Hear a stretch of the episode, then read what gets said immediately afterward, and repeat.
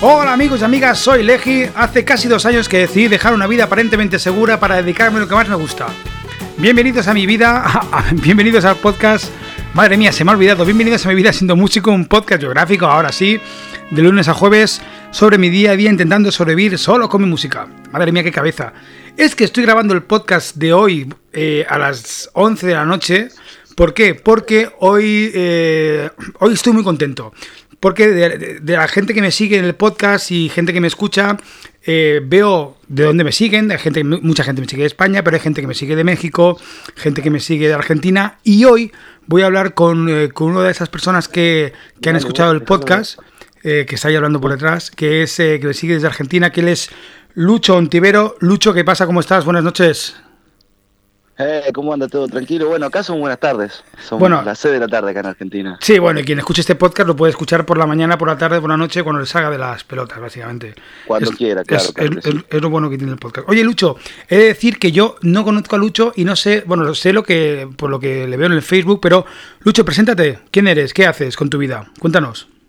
Bueno, bueno, no, sé, yo vivo en Argentina, nos dedicamos a la música, estamos eh, trabajando, como, siempre escucho tus pods, tratando de sobrevivir acá de la música esta, esta condición complicada, en un país que, bueno, seguramente ustedes los hermanos españoles se, enterarán cómo, cómo están las cosas acá, y bueno, lo que tratamos de hacer es, eh, yo soy músico, tenemos un estudio, hacemos show, vamos a tocar cuando se puede con la banda, cuando se puede estamos tocando con pistas, está, está todo muy complicado acá. Cuéntanos un poquito, Lucho, ¿qué es, eh, ¿tú qué es, eh, qué es lo que haces? ¿Tú tienes un estudio de sonido?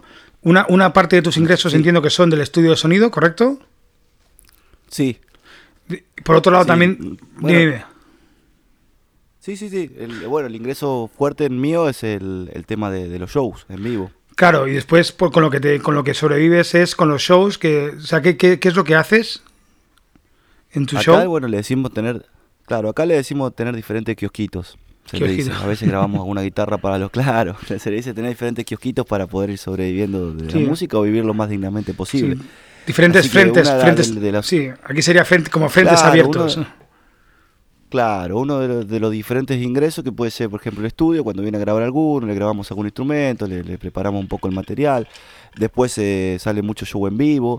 Otra cosa que estoy haciendo, que de paso voy contando, por ahí le puede servir a algún colega que está escuchando, eh, la problemática de acá, que debe pasar seguramente en España, y esto creo que es mundial, es que muchos de los lugares eh, no, no pagan. Debe ser por culpa nuestra también, que en su momento, o por culpa de muchos colegas que que aceptaron en su momento, con tal de ir a tocar, no importa, déjame vender alguna entrada, me viene a ver mi abuela, qué sé yo, bueno, pum, pum, y por ahí. Y, y entonces los lugares te ponen el lugar, te ponen el sonido, pero no te pagan. Entonces muchos chicos, muchos eh, colegas que recién están arrancando, con tal de tocar, van y tocan gratis. Eso nos trae como consecuencia a nosotros, después cuando queremos ir a cobrar un, o pasar un presupuesto por el show que hacemos, no, mira yo no le puedo pagar, no, yo a las bandas no le pago. Entonces una de las alternativas que, que se me ocurrió a mí es empezar a, hacer, a organizar fiestas usando las redes y demás, uno va adquiriendo seguidores que se van, que le van gustando lo que uno hace y demás. Entonces lo junto toda la gente que me sigue una vez por mes. Y ahí le cobramos una entradita barata, hacemos un showcito previo y después lo dejamos bailando toda la noche. bueno. Y ese es un ingreso que, a mí me está sirviendo. Oye, porque... La autogestión sería. Claro, y allí en Argentina, en Buenos Aires, porque tú eres de Buenos Aires, las salas también, también os cobran, hay salas que os cobren por tocar, porque aquí te cobran por tocar muchas salas. Sí, sí, depende del lugar, depende del lugar, sí, sí, sí. ¿Y cuánto, y cuánto suele...? Y una sala, por ejemplo, aquí una sala, hay salas de 150, 200 personas como mucho que te cobran 100 euros o más. Sí, bueno, acá sería casi 5 mil pesos, más o menos, sí, estaríamos hablando del euro. ¿Y es, más o menos... Pesos argentinos. Sí, es más o menos lo que te cobran por tocar allí. Sí, y a veces un poco más, depende de quién esté. El, problema a veces, yo creo que siempre digo yo los sanguijuelas, ¿no? Que son los pseudo empresarios que son los que organizan la movida. Entonces hay, hay sanguijuelas que son los pseudo empresarios que por ahí traen una banda reconocida, obviamente esa banda cobra, y atrás de esa banda mandan otras bandas que, se están dando a difundir. Y con el chamullo de sí, vas a tocar con tal o cual, ejemplo, no sé, eh, España sigue, todavía está estopa en España. Sí. Bueno, imagínate que, no sé, que dice, bueno, Lechi va a tocar con Estopa, sale tanto, porque Estopa tiene su público, te vas a ver, te van a ver y te pintan todo el mundo de colores, pero siempre termina perdiendo el músico, porque la plata que no se le paga al músico, es más, tiene que invertir, después eh, no la recupera. ¿Cómo viven? Así que sí está esa movida también acá que, te, que depende de la figura que va a tocar, vos vas de soporte de ellos y te cobran por tocar. Pero lo más, lo más duro no es eso, porque uno de última no paga. Lo más duro es cuando vos te vas a promocionar a los, a los restobares, a los lugares, los pubs, lugares cerca y ahí también te, o te quieren cobrar o te hacen gratis, que si te hacen gratis a la larga estás pagando también, porque vos tenés que invertir para ir. Pero se hace, si, te, si vas... No sé cómo se manejan ustedes, pero si vos tenés una banda, cuatro o cinco músicos, no, no, le tenés que pagar a los músicos. Es imposible, es imposible. Claro, pero si vas allá a tocar a un sitio gratis, eh, pero ¿cómo negocias? ¿Negocias que te llevas, si hay taquilla, te llevas el, el, el, el 100% de la taquilla, te llevas un tanto por ciento de la caja? ¿Cómo, cómo, cómo, cómo lo negociáis? lo que lo que perdemos, yo no, no hago esos arreglos, ya me cansé de intentar ganar con eso, no se puede. Pero lo que la mayoría de que, organiza es, vos vendes tus entradas aparte. No, no es que te dan la puerta. Claro.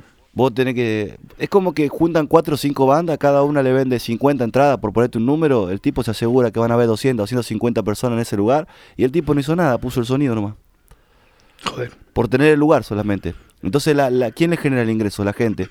Yo siempre les digo, medio así, riéndome, pero en serio, le digo, bueno, no hay problema, yo te vengo, toco gratis, pero la gente que traemos nosotros toma y come gratis, ¿está bien? Así conoce el lugar, después te lo promociono el lugar, si querés. si le gusta la cerveza de ahí, si le gusta la, comida de ahí, van a venir, van a traer más amigos, ahí te van a pagar la segunda. Así que por ese lado medio que lo vamos... Pero bueno, yo creo que, estamos en, una situación donde el músico tiene que, que, autogestionarse. Que hoy las redes sociales nos dan una ventana que antes no, no pasaba eso. Creo que la disquera también en su momento van a ir desapareciendo o van transando con Spotify y otros lugares para que le pasen música. Y creo que el mercado independiente, con, la fuerza de las redes y demás cuestiones, puede ayudar mucho a los músicos. Hay que generarse el público. Una vez que uno tiene el público, mañana dice, vamos a estar en tal lado. Y va a ser la gente la que paga la entradita, la que se esfuerza. Así que hay que ir por ese lado, para mí. Ya, yo creo, Lucho, que hay, hay diferentes, diferentes, eh, diferentes, eh, ¿cómo decirlo? Eh, pasos que hay que seguir. Primero, yo creo que un paso importante que los músicos deberíamos unirnos más. Eh, hay salas, no sé si tú opinas lo mismo que yo, pero hay salas que, que tú lo has dicho, ¿no? Que el empresario, bueno, o que el que tiene la sala le es igual quien toque con tal de que le paguen por tocar o que lleve a su gente, ¿no? Pero supongo que habrá otro tipo de salas donde ya hay un corte de contenido, ¿no? Donde no puede tocar cualquiera y donde hay salas que. Eso pasa sobre todo en las salas que te pagan, son las que ya te, ellas deciden si tocas o no tocas, ¿no? Pero sí que es verdad que los músicos no deberíamos eh, devaluar nuestro trabajo eh, y deberíamos cobrar por lo que hacemos. Pero claro, ¿qué pasa con las bandas que empiezan, los chavales que empiezan, que quieren tocar y quieren reunirse con sus colegas, ¿no? Claro, tampoco les podemos decir a ellos, oye, eh, tienes que cobrar, porque a mí yo no dejaría que cobrara a alguien que da un mal show, ¿no? Que alguien que no da un buen, un buen espectáculo no puede cobrar por ello. Pero sí que tendría que haber ese, ese, circuito solo para, digamos, para esos, ¿no? ¿Qué problema hay? No sí, sí, Dime, dime. Sí, no, e, en eso coincido. Lo que pasa es que, con tal de, a ver, te lo digo como lo que pasa acá, calculo que será mundial, porque nosotros vamos importando o exportando cosas de afuera. Eh, esto lo inventa un vivo y después se va, se va propagando. Yo entiendo el punto.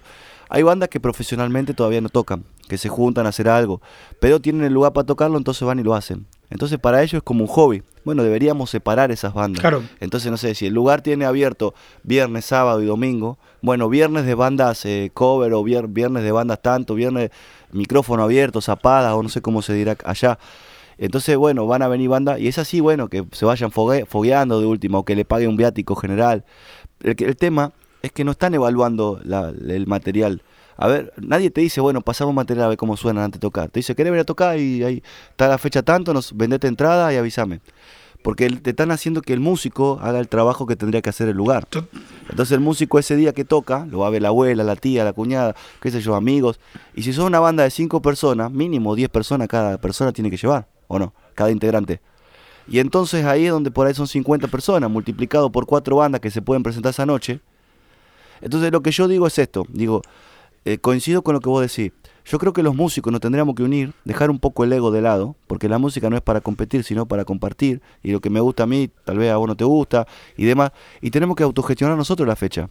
Entonces, en vez de darle la plata a un tipo, decirle, ¿cuánto me cobra por alquilar el lugar? Tanto, por ejemplo, ¿no? Bueno, pero yo manejo la bebida, manejo el alcohol, manejo la entrada, manejo, como le dicen allá en España, la taquilla. Entonces ahí, de todo lo que se junte, menos los gastos, que sería sonido, lo que sea, ahí la dividimos entre la cantidad de las bandas. Y eso se puede hacer en diferentes lugares, una o dos veces por semana. Y eso sería un ingreso para el músico. Pero obviamente se tendría que juntar bandas que profesionalmente suenen. Claro. Después podemos discutir el estilo musical, porque estamos hablando de sonar, de, de hacer el re cuando el otro hace el re, ¿no? Lo básico. No estamos hablando de, de, de si me gusta el heavy o si me gusta el pop o si me gusta el melódico o lo que sea. Estamos hablando de sonar mínimamente con ritmo, armónico. Entonces, teniendo el tema que el, problema, por lo menos acá pasa, que el ambiente es muy cerrado y muchas bandas no, no se quieren juntar, porque está ese ego de la y calculo que allá debe pasar lo mismo. Eh, entonces ahí está el problema. Entonces la gente que maneja estos espectáculos, estos los que producen, se aprovechan de eso, de la necesidad de tocar que tiene el músico y, y sabe que, va que esto si nosotros viviéramos una vida utópica donde vas a comprar el pan y te dice ¿cuánto querés de pan? Dos, kilos, dame y no tenés que pagar, viviríamos esto, lo haríamos gratis, ¿verdad? Claro, pero, la música, en un mundo capitalista claro, pero la música al final también es como lo entienden de otra forma. Oye Lucho, seguimos hablando en el podcast de mañana, ¿te parece? ¿Vale? Porque creo que tenemos muchas cosas que hablar. Amigos y amigas, eh, Lucho Ontivero, Buenos Aires, Argentina, viste. Eh, nos vemos mañana, sed felices, sed consecuentes. Hasta mañana.